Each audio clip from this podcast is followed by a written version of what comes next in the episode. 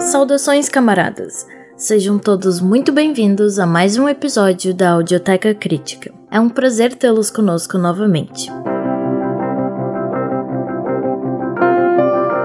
Antes de darmos início a mais uma jornada de pensamento crítico, gostaríamos de lembrar a todos vocês a importância de nos acompanhar também nas nossas redes sociais. Sigam a Audioteca Crítica no Instagram, onde compartilhamos informações sobre novos episódios, oferecemos conteúdo extra e exclusivo e mantemos todos vocês atualizados sobre as novidades desse projeto.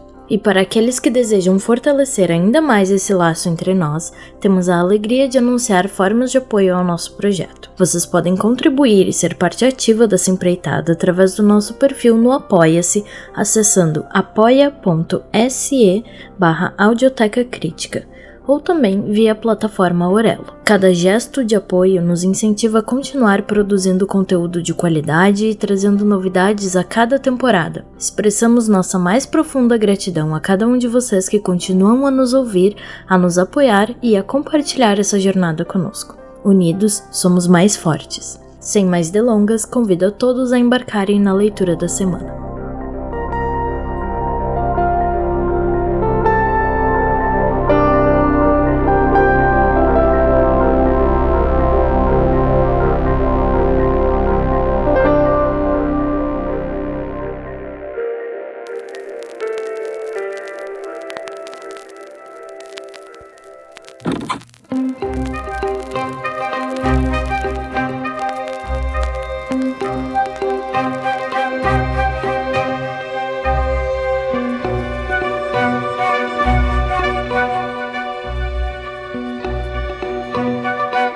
Fazer, capítulo 2 A espontaneidade das massas e a consciência da social-democracia.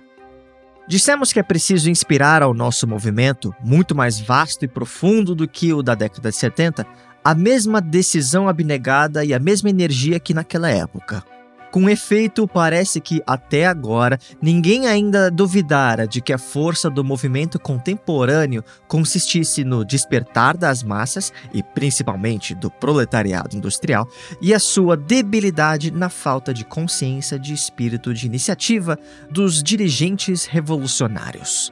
Contudo, nestes últimos tempos, foi feita uma descoberta espantosa que ameaça subverter todas as ideias até agora dominantes sobre esse ponto. Esta descoberta foi feita pela R. Diello, que, polemizando com o Iskra e a Zaria, não se limitou a objeções particulares, mas tentou reduzir o desacordo geral à sua raiz mais profunda a apreciação diferente da importância relativa do elemento espontâneo e do elemento conscientemente metódico. A Rabotcheia Diello acusa-nos de subestimar a importância do elemento objetivo ou espontâneo do desenvolvimento.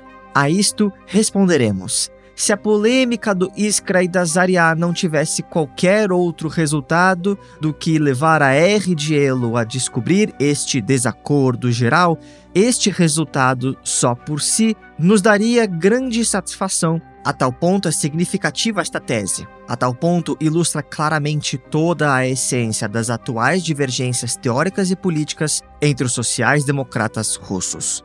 Por isso mesmo, a questão das relações entre o consciente e o espontâneo apresenta um imenso interesse geral e é preciso analisá-la com todo o pormenor. Item A: Começo do ascenso espontâneo. No capítulo anterior, sublinhamos a atração geral da juventude instruída russa pela teoria do marxismo em meados dos anos 90. Também as greves operárias adquiriram, por aquela época, depois da famosa Guerra Industrial de 1896 em Petersburgo, um caráter geral. A sua extensão por toda a Rússia testemunhava claramente como era profundo o movimento popular que tornava a renascer. E já que falamos do elemento espontâneo, é certamente este movimento grevista que deve ser considerado, em primeiro lugar, como espontâneo. Mas a espontaneidade e espontaneidade.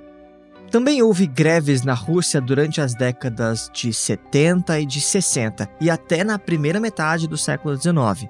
Greves acompanhadas da destruição espontânea de máquinas, etc. Comparadas com estes motins, as greves da década de 90 poderiam mesmo ser qualificadas de conscientes. Tal foi o progresso do movimento operário durante aquele período. Isso nos mostra que, no fundo, o elemento espontâneo não é mais do que a forma embrionária do consciente. E os motins primitivos refletiam já um certo despertar do consciente. Os operários perdiam a fé tradicional na inamovibilidade do regime que os oprimia. Começavam, não diria compreender, mas a sentir a necessidade de uma resistência coletiva e rompiam resolutamente com a submissão servil às autoridades. Mas isto, contudo, era mais uma manifestação de desespero e de vingança do que uma luta. As greves dos anos 90 nos oferecem muito mais clarões de consciência. Formulam-se reivindicações precisas, calcula-se antecipadamente o momento mais favorável, discutem-se os casos e exemplos de outras localidades, etc. Se os motins eram simplesmente a revolta de oprimidos, as greves sistemáticas representavam já embriões, mas nada mais do que embriões, da luta de classes.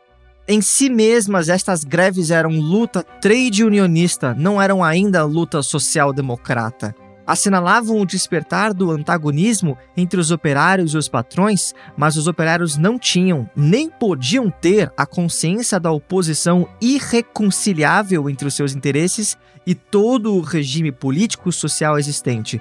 Isto é, não tinham consciência social-democrata.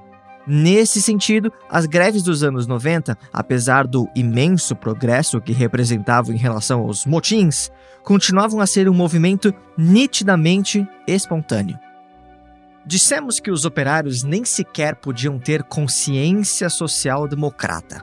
Esta só podia ser introduzida de fora. A história de todos os países testemunha que a classe operária, exclusivamente com as suas próprias forças, só é capaz de desenvolver uma consciência trade unionista, quer dizer, a convicção de que é necessário agrupar-se em sindicatos, lutar contra os patrões, exigir do governo estas ou aquelas leis necessárias aos operários, etc.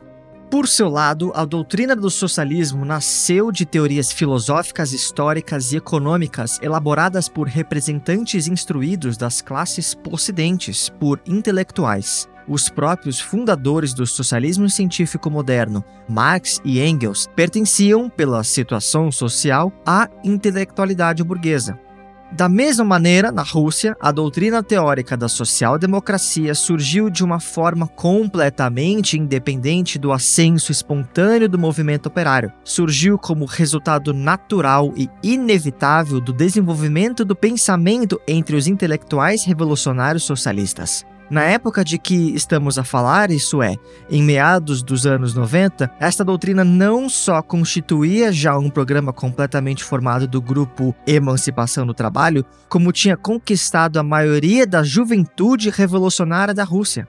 Assim, existiam ao mesmo tempo o despertar espontâneo das massas operárias, despertar para a vida consciente e para a luta consciente, e uma juventude revolucionária, armada com a teoria social-democrata, se orientava com todas as suas forças para os operários. Além disso, importa sobretudo deixar bem assente o fato, frequentemente esquecido e relativamente pouco conhecido, de que os primeiros sociais-democratas deste período, ocupando-se com ardor da agitação econômica e tendo bem presentes nesse sentido as indicações realmente úteis do folheto sobre agitação, então ainda manuscrito, longe de a considerarem como sua única tarefa, pelo contrário, desde o começo estabeleciam para a social-democracia russa as mais amplas tarefas históricas em geral e a de derrubar a autocracia em particular.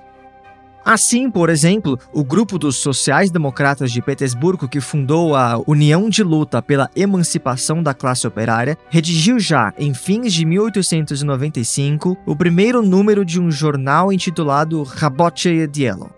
Pronto para ser impresso, este número foi apreendido pelos gendarmes numa busca na noite de 8 para 9 de dezembro de 1895, na casa de um dos membros do grupo, Anatoly Alexeyevich Vaneev. Assim, o primeiro número do Raboche Dielo do primeiro período não teve a sorte de ver a luz do dia. O editorial deste jornal, que talvez dentro de uns 30 anos uma revista como a Ruskaya Starina exumará dos arquivos do Departamento da Polícia, esboçava os objetivos históricos da classe operária da Rússia, pondo em primeiro plano a conquista da liberdade política. Seguia-se o artigo Em que pensam os nossos ministros sobre a dissolução violenta pela polícia dos comitês de instrução elementar, bem como uma série de artigos correspondentes, não só de Petersburgo, mas também de outras localidades da Rússia, por exemplo, sobre o massacre de operários na província de Yaroslav. Assim, este primeiro ensaio, se não nos enganamos, dos sociais-democratas russos da década de 90 não era um jornal de caráter estreitamente local e ainda menos de caráter economista. Visava unir a luta grevista ao movimento revolucionário contra a autocracia e levar todas as vítimas da opressão política do obscurantismo reacionário a apoiar a social-democracia. E quem quer que conheça, por pouco que seja, o estado do movimento nessa época, não poderá duvidar que um tal jornal teria sido acolhido com plena simpatia tanto pelos operários da capital como pelos intelectuais revolucionários e teria tido a mais vasta difusão. O fracasso deste empreendimento provou simplesmente que os sociais-democratas de então não estavam em condições de satisfazer as exigências vitais do movimento por falta de experiência revolucionária e de preparação prática. O mesmo se deve dizer do Sankt Peterburgsky Rabotchi Listok e, sobretudo, do Rabotchaya Gazeta e do Manifesto do Partido Operário Social Democrata da Rússia, fundado na primavera de 1898. Subentende-se que nem sequer nos passa pela cabeça a ideia de censurar os militantes de então por esta falta de preparação. Mas para aproveitar a experiência do movimento e dela tirar lições práticas, é preciso compreender completamente as causas e o significado deste ou daquele defeito.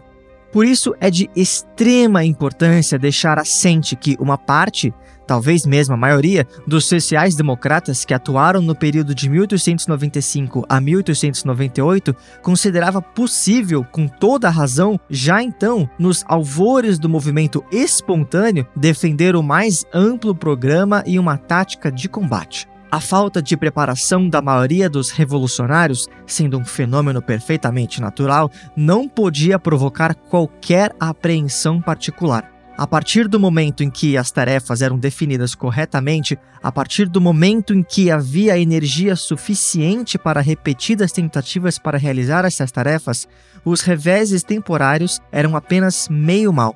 A experiência revolucionária e a capacidade de organização são coisas que se adquirem.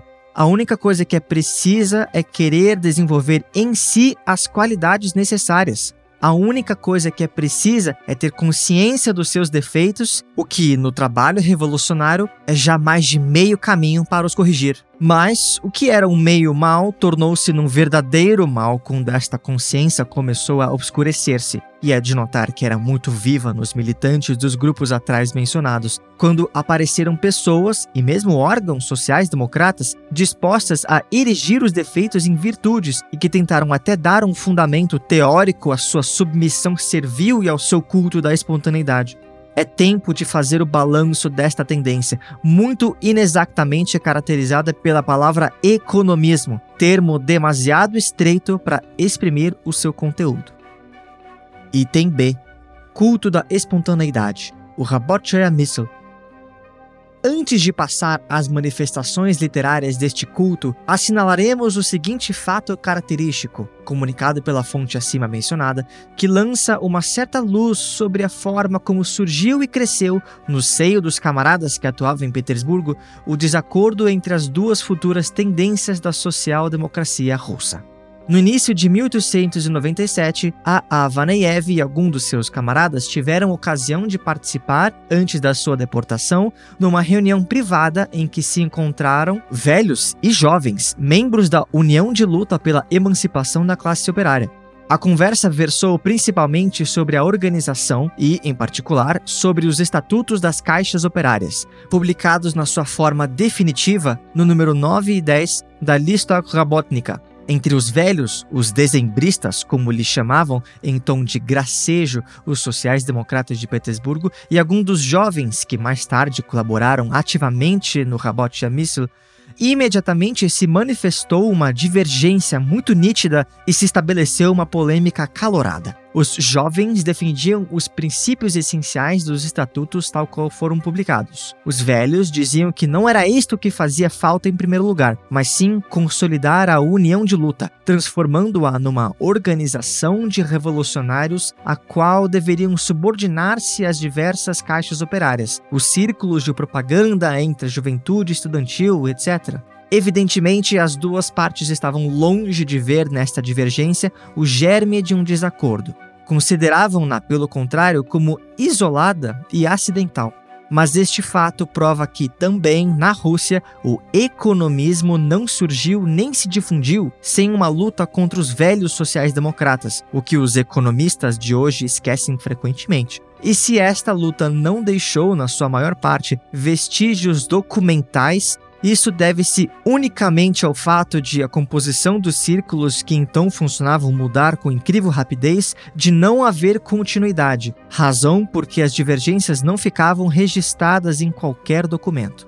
O aparecimento do Rabot Shamisl trouxe o economismo para a luz do dia, mas não o fez tão pouco de uma vez. É preciso ter uma ideia concreta das condições de trabalho e da vida efêmera de numerosos círculos russos, e só pode ter essa ideia quem o tenha vivido, para compreender quanto teve de fortuito o êxito ou o fracasso da nova tendência nas diferentes cidades e quão longo foi o tempo em que nem os partidários, nem os adversários desta nova tendência puderam determinar, nem tiveram literalmente qualquer possibilidade de o fazer, se era realmente uma tendência distinta ou se refletia simplesmente a falta de preparação de pessoas isoladas. Assim, os primeiros números policopiados do Rabot Shamissul não chegaram às mãos da imensa maioria dos sociais-democratas. E se temos agora a possibilidade de nos referirmos ao editorial do seu primeiro número, isso deve-se unicamente à sua reprodução no artigo de Vladimir Ilyich, que evidentemente não deixou de louvar com empenho, um empenho inconsiderado, o novo jornal, que se distinguia tão marcadamente dos jornais e projetos de jornais atrás citados. Este editorial exprime com tanto relevo todo o espírito do Rabot Jamisl e do economismo em geral que vale a pena analisá-lo.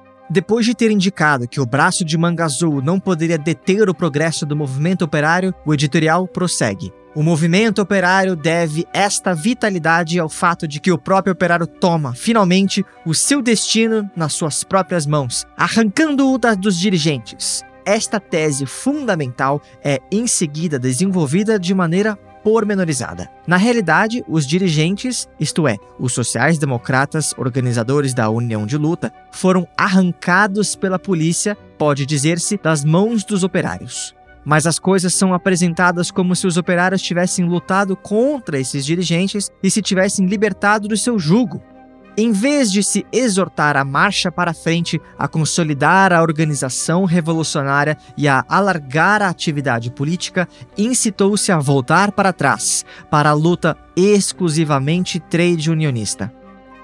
Proclamou-se que a base econômica do movimento é obscurecida pela aspiração constante de não esquecer o ideal político, que o lema do movimento operário deve ser luta pela situação econômica, ou melhor ainda, os operários para os operários. Declarou-se que as caixas de greve valem mais para o movimento do que uma centena de outras organizações. Compare-se esta afirmação, em outubro de 1897, com a discussão entre os dezembristas e os jovens no início de 1897, etc. Frases como: é preciso colocar em primeiro não a nata dos operários, mas o operário médio, o da massa. Ou como: a política segue sempre docilmente a economia, etc, etc. Entraram na moda e adquiriram uma influência irresistível sobre a massa da juventude atraída para o movimento. Juventude que, na maioria dos casos, não conhecia mais do que fragmentos do marxismo na sua exposição legal. Isto era suprimir por completo a consciência pela espontaneidade, pela espontaneidade dos sociais-democratas que repetiam as ideias do Sr. VV, o pseudônimo do Vorontsov, pela espontaneidade dos operários que se deixavam arrastar pelo argumento de que o aumento de um copec por rublo valia mais do que todo o socialismo e toda a política, de que deviam lutar sabendo que o faziam não para vagas gerações futuras, mas para eles próprios e para seus próprios filhos. Frases deste gênero foram sempre a arma preferida dos burgueses da Europa Ocidental que, no seu ódio ao socialismo, procuravam, como o social político alemão Hirsch, transplantar para os seus países o trade unionismo inglês, dizendo aos operários que a luta exclusivamente sindical é uma luta para eles próprios e para seus filhos, e não para vagas gerações futuras com um vago socialismo futuro. E agora, os VV da social-democracia russa puseram-se a repetir esta fraseologia burguesa. Importa assinalar aqui três circunstâncias que nos serão de grande utilidade para continuar a análise das divergências atuais. Em primeiro lugar, a supressão da consciência pela espontaneidade de que falamos produziu-se também de modo espontâneo. Isso parece um jogo de palavras, mas é infelizmente uma verdade amarga. Esta supressão não resultou de uma luta aberta entre duas concepções diametralmente opostas e da vitória de uma sobre a outra, mas devido a que os gendarmes arrancavam um número cada vez maior de velhos revolucionários e a que apareciam em cena em número cada vez maior jovens VV da social-democracia russa. Quem quer que tenha, não direi já participado no movimento russo contemporâneo, mas simplesmente respirado os seus ares, sabe perfeitamente que a situação é a que acabamos de descrever. E se, apesar disso, insistimos particularmente para que o leitor se dê bem conta deste fato bem conhecido, se para maior evidência, por assim dizer, inserirmos dados sobre a Rabotchiedielo, do primeiro período e sobre as discussões entre os velhos e os jovens que tiveram lugar no início de 1897, é porque as pessoas que gabam a sua democracia especulam com a ignorância que disto tem um grande público ou os muito jovens. Mais adiante voltaremos a insistir nesse ponto. Em segundo lugar, já na primeira manifestação literária do economismo, podemos observar um fenômeno extraordinariamente original e extremamente característico para a compreensão de todas as divergências entre os sociais-democratas contemporâneos. Os partidos do movimento puramente operário, os adeptos da ligação mais estreita e mais orgânica com a luta proletária, os adversários de todos os intelectuais não operários, ainda que sejam intelectuais socialistas, vêm-se obrigados, para defender a sua posição, a recorrer aos argumentos dos trade unionistas puros burgueses. Isso nos mostra que, desde o seu aparecimento, o Rabot Missel tinha começado inconscientemente a realizar o programa do Credo, isso mostra o que a Rabottiedielo não pode compreender. Que tudo que seja inclinar-se perante a espontaneidade do movimento operário, tudo o que seja diminuir o papel do elemento consciente, o papel da social-democracia significa, independente da vontade de quem o faz, fortalecer a influência da ideologia burguesa sobre os operários. Todos aqueles que falam de sobreestimação da ideologia, de exagero do papel, do elemento consciente, etc., imaginam que o movimento puramente operário é, por si próprio, capaz de elaborar e que elaborará uma ideologia independente desde que os operários arranquem o seu destino das mãos dos dirigentes. Mas isto é um profundo erro. Para completar o que dissemos mais atrás, citaremos as seguintes palavras profundamente justas e importantes de K. Kautsky a propósito do projeto do novo programa do Partido Social Democrata Austríaco. Muitos dos nossos críticos revisionistas entendem ter Marx afirmado que o desenvolvimento econômico e a luta de classes, além de criarem condições para a produção socialista, engendram diretamente a consciência da sua necessidade. E eis que esses críticos objetam que a Inglaterra, país de maior desenvolvimento capitalista, é mais alheio do que qualquer outro país a esta consciência. A julgar pelo projeto, poderia-se crer que esta pretensa concepção marxista ortodoxa, refutada do modo indicado, é também partilhada pela comissão que redigiu o programa austríaco. O projeto afirma: quanto mais o proletariado aumenta em consequência do desenvolvimento capitalista, tanto mais se vê obrigado a lutar contra o capitalismo e tanto mais capacitado está para o fazer. O proletariado adquire a consciência da possibilidade e da necessidade do socialismo. Nesta ordem de ideias, a consciência socialista aparece como resultado necessário e direto da luta de classe do proletariado. Mas isso é completamente falso. Como doutrina, é evidente que o socialismo tem as suas raízes nas relações econômicas atuais, exatamente do mesmo modo que a luta de classe do proletariado, e, tal como esta, o socialismo deriva da luta contra a pobreza e a miséria das massas, pobreza e miséria geradas pelo capitalismo. Mas o socialismo e a luta de classes surgem um ao lado do outro e não derivam um do outro. Surgem de premissas diferentes. A consciência socialista moderna não pode surgir senão na base de profundos conhecimentos científicos. Com efeito, a ciência econômica contemporânea é tanto uma condição da produção socialista, como, por exemplo, a técnica moderna e o proletariado, por mais que o deseje, não pode criar nenhuma nem outra. Ambas surgem do processo social contemporâneo. Mas o portador da ciência não é o proletariado, mas a intelectualidade burguesa.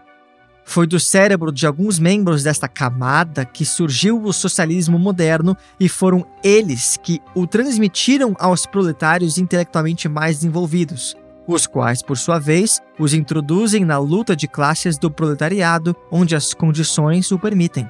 Desse modo, a consciência socialista é algo introduzido de fora na luta de classe do proletariado, e não algo que surgiu espontaneamente no seu seio. De acordo com isto, já o velho programa de Heinfeld dizia, com toda razão, que a tarefa da social-democracia é levar ao proletariado, literalmente encher o proletariado, a consciência da sua situação e da sua missão. Não haveria necessidade de o fazer se essa consciência derivasse automaticamente da luta de classes. O novo projeto transcreveu esta tese do antigo programa e juntou-a à tese citada mais atrás, mas isto interrompeu completamente o curso do pensamento. Uma vez que nem sequer se pode falar de uma ideologia independente elaborada pelas próprias massas operárias no decurso do seu movimento, o problema põe-se unicamente assim: ideologia burguesa ou ideologia socialista. Não há meio termo, porque a humanidade não elaborou nenhuma terceira ideologia. Além disso, em geral, na sociedade dilacerada pelas contradições de classe, não pode nunca existir uma ideologia à margem das classes ou acima das classes. Por isso, tudo que seja rebaixar a ideologia socialista, tudo que seja afastar-se dela, significa fortalecer a ideologia burguesa. Fala-se de espontaneidade, mas o desenvolvimento espontâneo do movimento operário marcha precisamente para sua subordinação à ideologia burguesa, marcha precisamente pelo caminho do programa do Credo, porque o movimento operário espontâneo é trade unionismo, e o trade unionismo implica precisamente a escravização ideológica dos operários pela burguesia.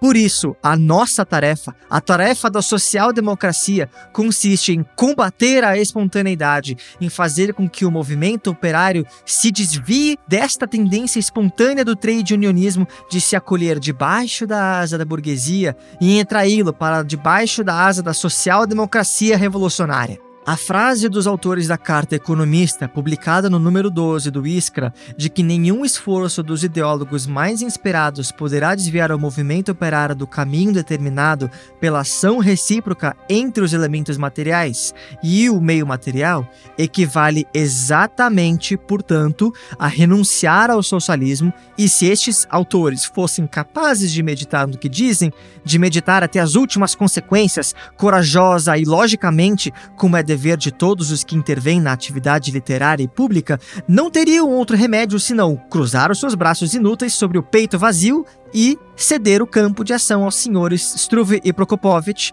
que arrastam o movimento operário pela linha da menor resistência, isto é, pela linha do trade unionismo burguês, ou aos senhores Zubatov, que o arrastam pela linha da ideologia clero-policial.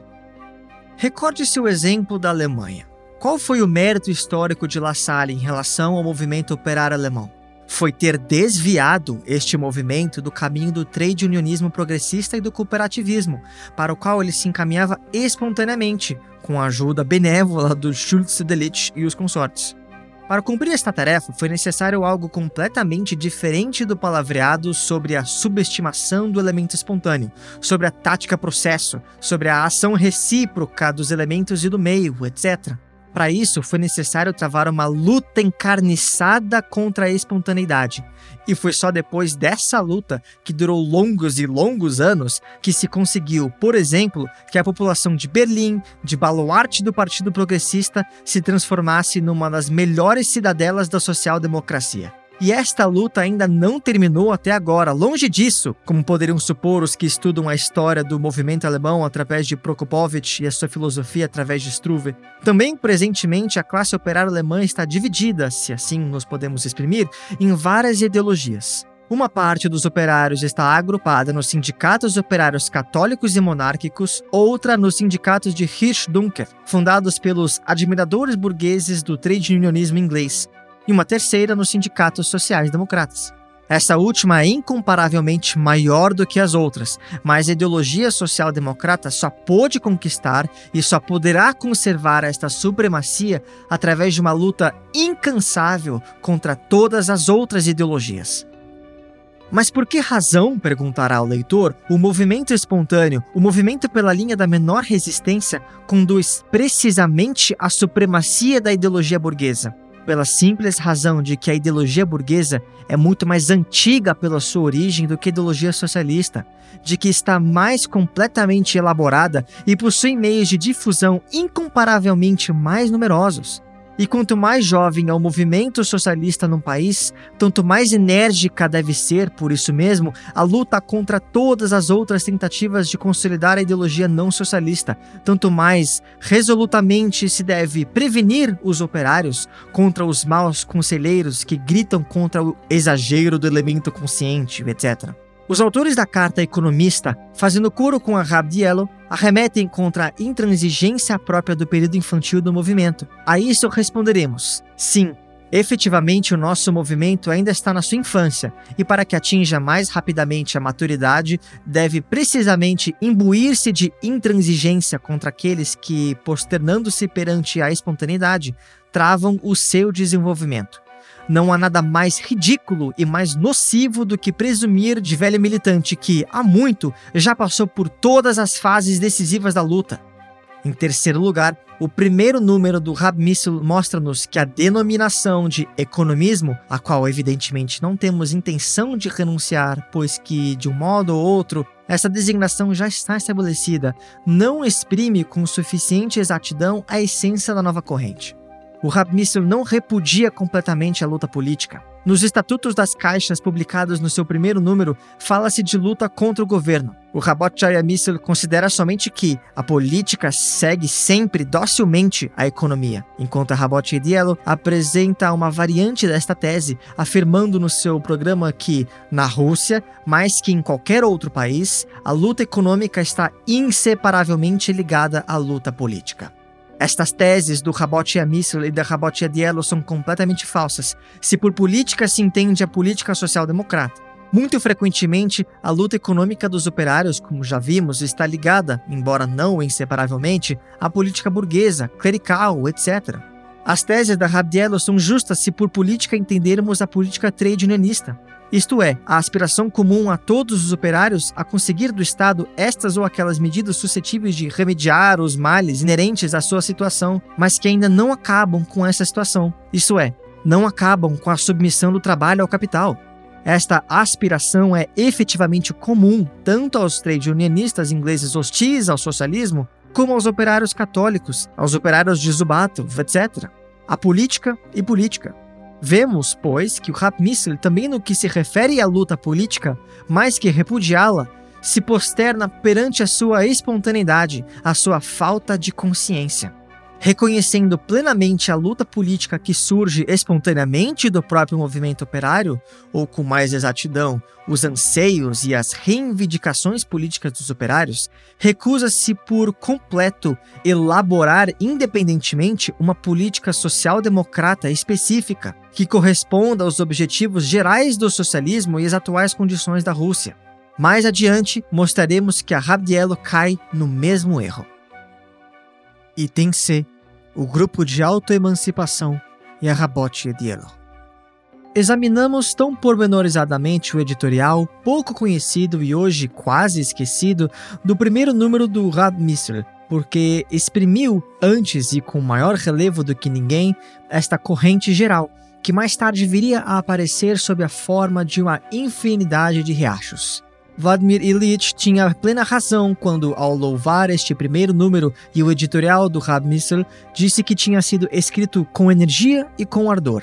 Todo homem de convicções firmes que pensa que traz algo novo escreve com ardor e escreve de maneira a dar relevo ao seu ponto de vista.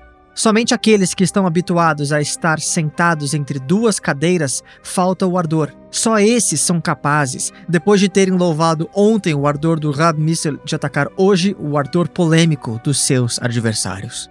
Sem nos determos no suplemento separado do Rab Missel, mais adiante teremos por diferentes motivos de nos referir a esta obra que expõe do modo mais consequente as ideias dos economistas, limitar-nos-emos por agora a referir sumariamente o apelo do grupo de autoemancipação dos operários. Os autores deste apelo dizem com toda a razão que a Rússia operária está apenas a começar a despertar a olhar à sua volta e apega-se instintivamente aos primeiros meios de luta que encontra ao seu alcance.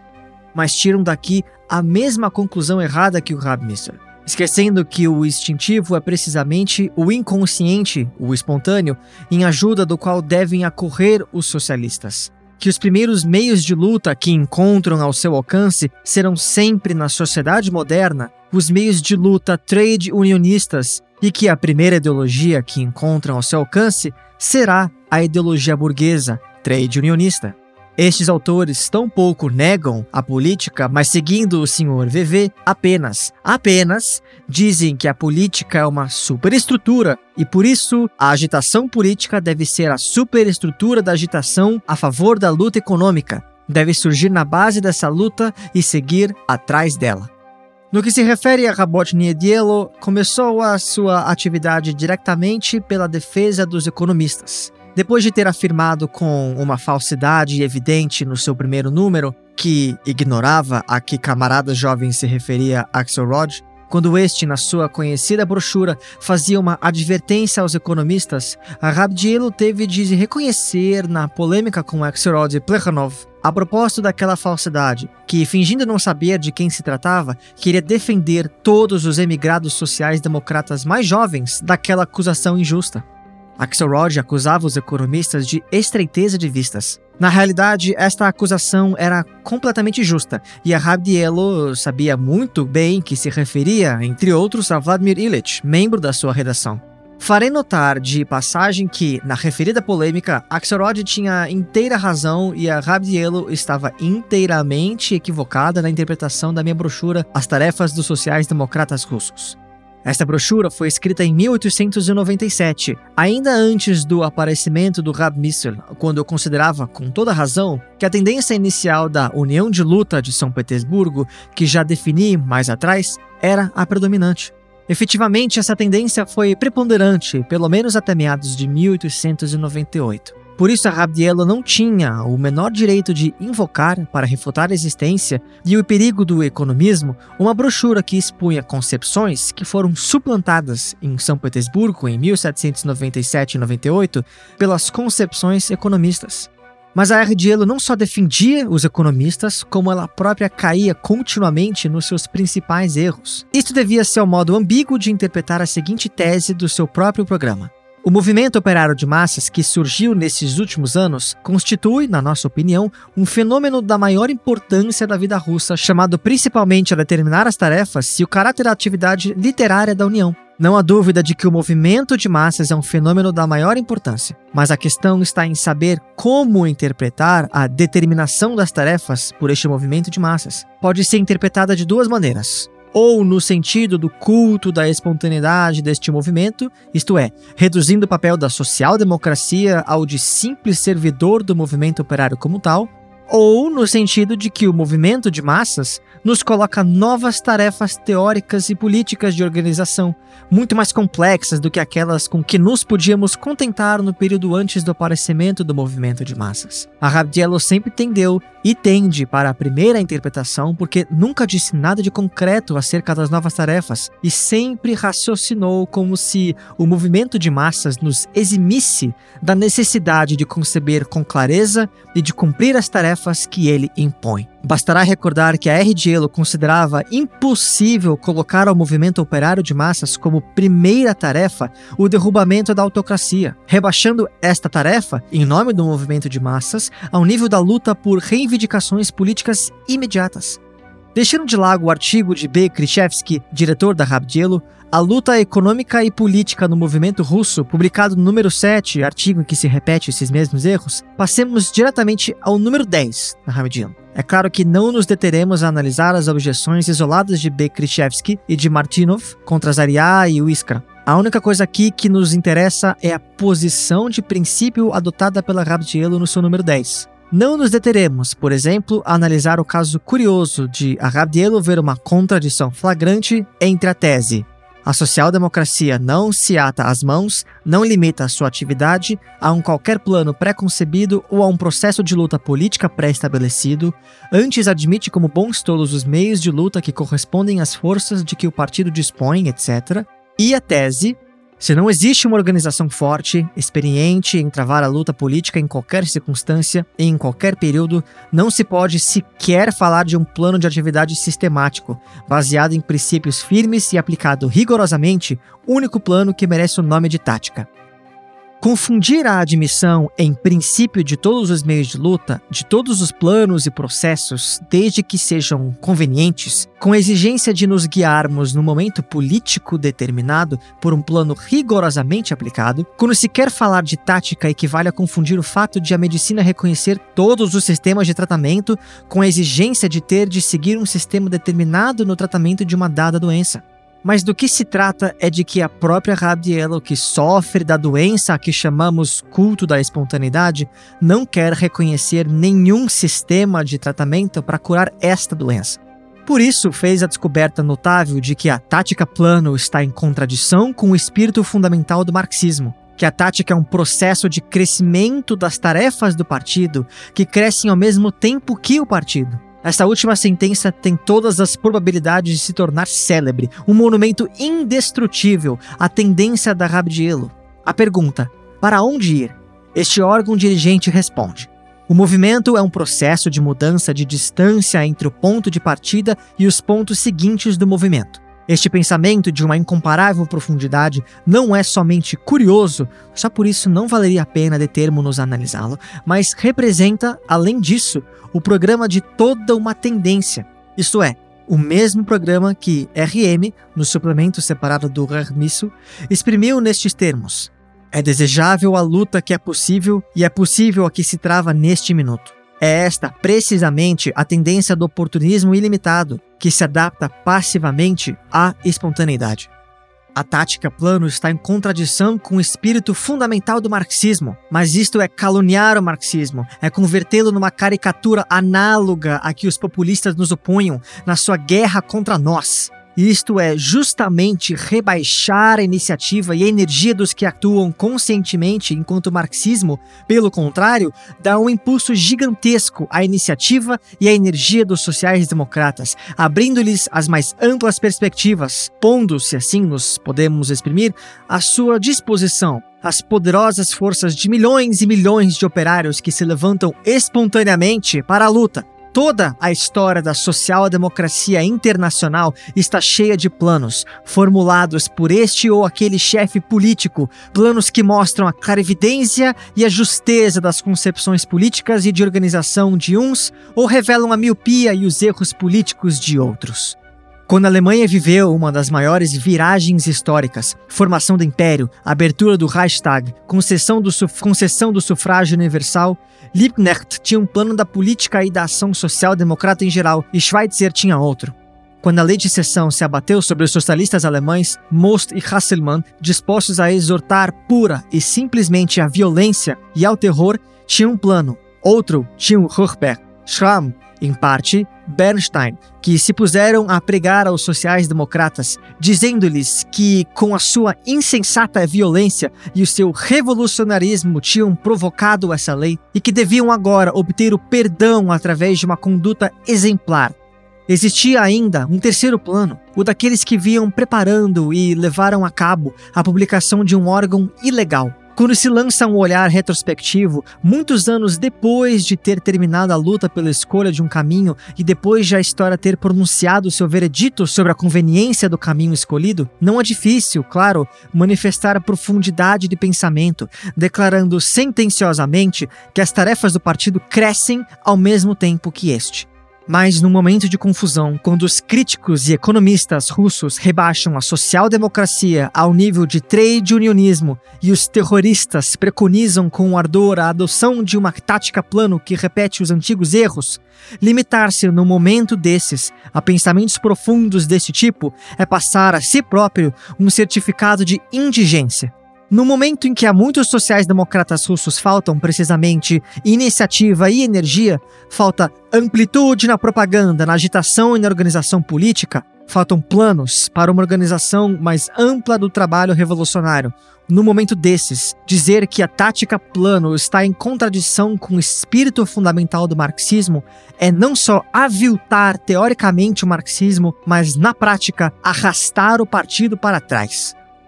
O social-democrata revolucionário tem como tarefa, ensina-nos mais à frente a R. Dielo, unicamente acelerar com o seu trabalho consciente o desenvolvimento objetivo e não suprimi-lo ou substituí-lo por planos subjetivos.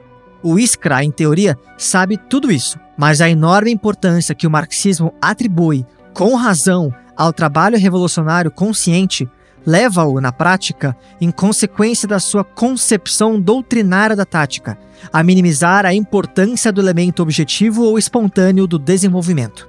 Eis-nos novamente perante uma confusão teórica extraordinária digna do Sr. VV e confrades. Gostaríamos de perguntar ao nosso filósofo em que se pode traduzir a minimização do desenvolvimento objetivo por parte do autor de planos subjetivos pelos vistos, em perder de vista que este desenvolvimento objetivo cria ou consolida, destrói ou enfraquece estas ou aquelas classes, camadas, grupos, estas ou aquelas nações, grupos de nações, etc., determinando assim um ou outro agrupamento político internacional de forças, uma ou outra posição dos partidos revolucionários, etc. Mas o erro de tal autor não consistirá então em minimizar o elemento espontâneo, mas em minimizar, pelo contrário, o elemento consciente. Uma vez o que lhe faltará será a consciência necessária para uma justa compreensão do desenvolvimento objetivo.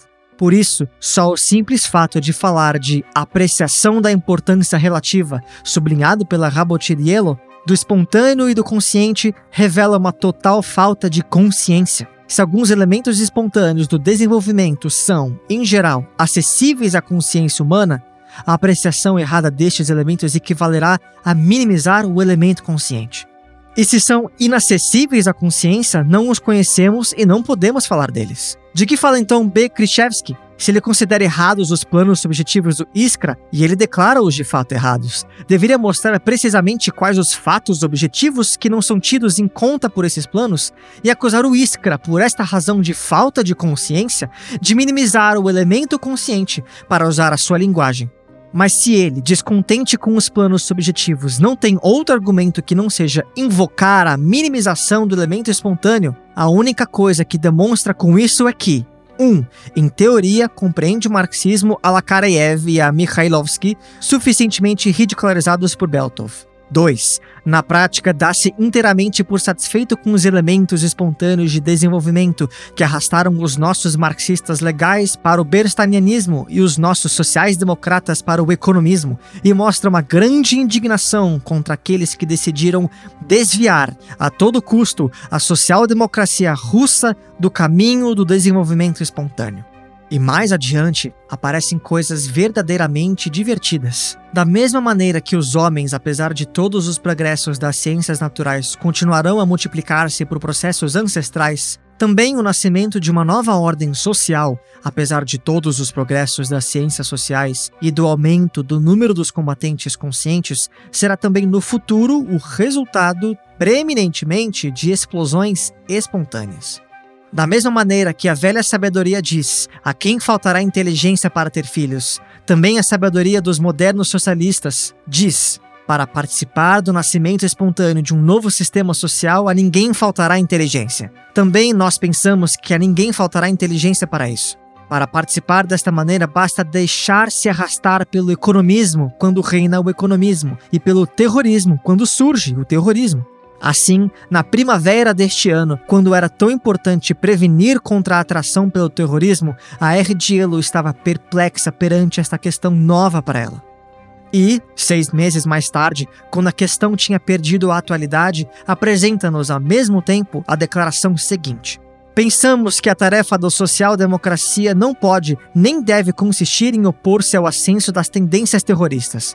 E a resolução do Congresso o Congresso reconhece como inoportuno o terror agressivo sistemático. Que clareza e coerência tão notáveis! Não nos opomos, mas declaramos inoportuno e declaramos-lo de tal maneira que o terror não sistemático e defensivo não está incluído na resolução. Há que reconhecer que tal resolução não corre qualquer perigo e fica garantida contra todos os erros, tal como aquele que fala para nada dizer. E para redigir tal resolução, nada mais é necessário do que isto: saber seguir atrás do movimento, mantendo-se na cauda. Quando o Iskra ridicularizou a Rabdielo por esta ter declarado que a questão do terror era uma questão nova, a Rabdielo acusou severamente o Iskra de ter a pretensão verdadeiramente incrível de impor à organização do partido a solução de problemas táticos apresentada há mais de 15 anos por um grupo de escritores emigrados. Com efeito, que pretensão e que exagero do elemento consciente. Resolver de antemão os problemas, em teoria, para depois convencer tanto a organização como o partido e as massas da justeza dessa solução. Outra coisa é repetir lugares comuns e, sem impor nada a ninguém, submeter-se a cada viragem, seja para o economismo, seja para o terrorismo. A Rabdielo chega inclusivamente a generalizar este grande preceito da sabedoria humana, acusando Iskra e Azariah de opor ao movimento o seu programa como um espírito planando sobre o caos informe. Mas qual é o papel da social-democracia senão o de ser o espírito que não só plana sobre o movimento espontâneo, mas eleva este último ao nível do seu programa? Não é com certeza o de se arrastar na cauda do movimento, coisa inútil no melhor dos casos e, no pior, extremamente nociva para o movimento. Mas a Rabot Chedielo não só segue esta tática processo, como até a erige, em princípio, pelo que seria mais correto chamar a esta tendência caudismo, na palavra cauda, em vez de oportunismo. É forçoso reconhecer que aqueles que estão firmemente decididos a seguir na cauda do movimento estão garantidos, absolutamente e para sempre, contra o erro de minimizar o elemento espontâneo do desenvolvimento. Assim, persuadimos-nos de que o erro fundamental da nova tendência da social-democracia russa é o de ajoelhar-se perante a espontaneidade, o de não compreender que a espontaneidade das massas exige de nós, sociais-democratas, uma elevada consciência. Quanto mais poderoso for o ascenso espontâneo das massas, quanto mais amplo se tornar o movimento, tanto maior, incomparavelmente maior, será a rapidez com que aumenta a necessidade de uma elevada consciência, quer no trabalho teórico, quer no político e no de organização da social-democracia. O ascenso espontâneo das massas na Rússia foi e continua a ser tão rápido que a juventude social-democrata acabou por se revelar pouco preparada para cumprir essas tarefas gigantescas. Esta falta de preparação é a nossa infelicidade comum, a infelicidade de todos os sociais-democratas russos. O ascenso das massas realizou-se e estendeu-se de forma ininterrupta e contínua, e não só não cessou onde tinha começado, como ainda se propagou a novas localidades e a novas camadas da população. Sob a influência do movimento operário, reanimou-se a efervescência entre a juventude estudantil, entre os intelectuais em geral e mesmo entre os camponeses. E os revolucionários atrasaram-se em relação a este ascenso, tanto nas suas teorias como na sua atividade não conseguiram criar uma organização permanente que funcionasse sem solução de continuidade, capaz de dirigir todo o movimento. No primeiro capítulo, verificamos que a Rabdielo rebaixa as nossas tarefas teóricas e repete espontaneamente o grito na moda: liberdade de crítica. Os que o repetem não tiveram a consciência suficiente para compreender que as posições dos críticos oportunistas e dos revolucionários são diametralmente opostas na Alemanha e na Rússia. Nos capítulos seguintes, analisaremos como é que o culto da espontaneidade se manifestou no campo das tarefas políticas, bem como no trabalho de organização da social-democracia.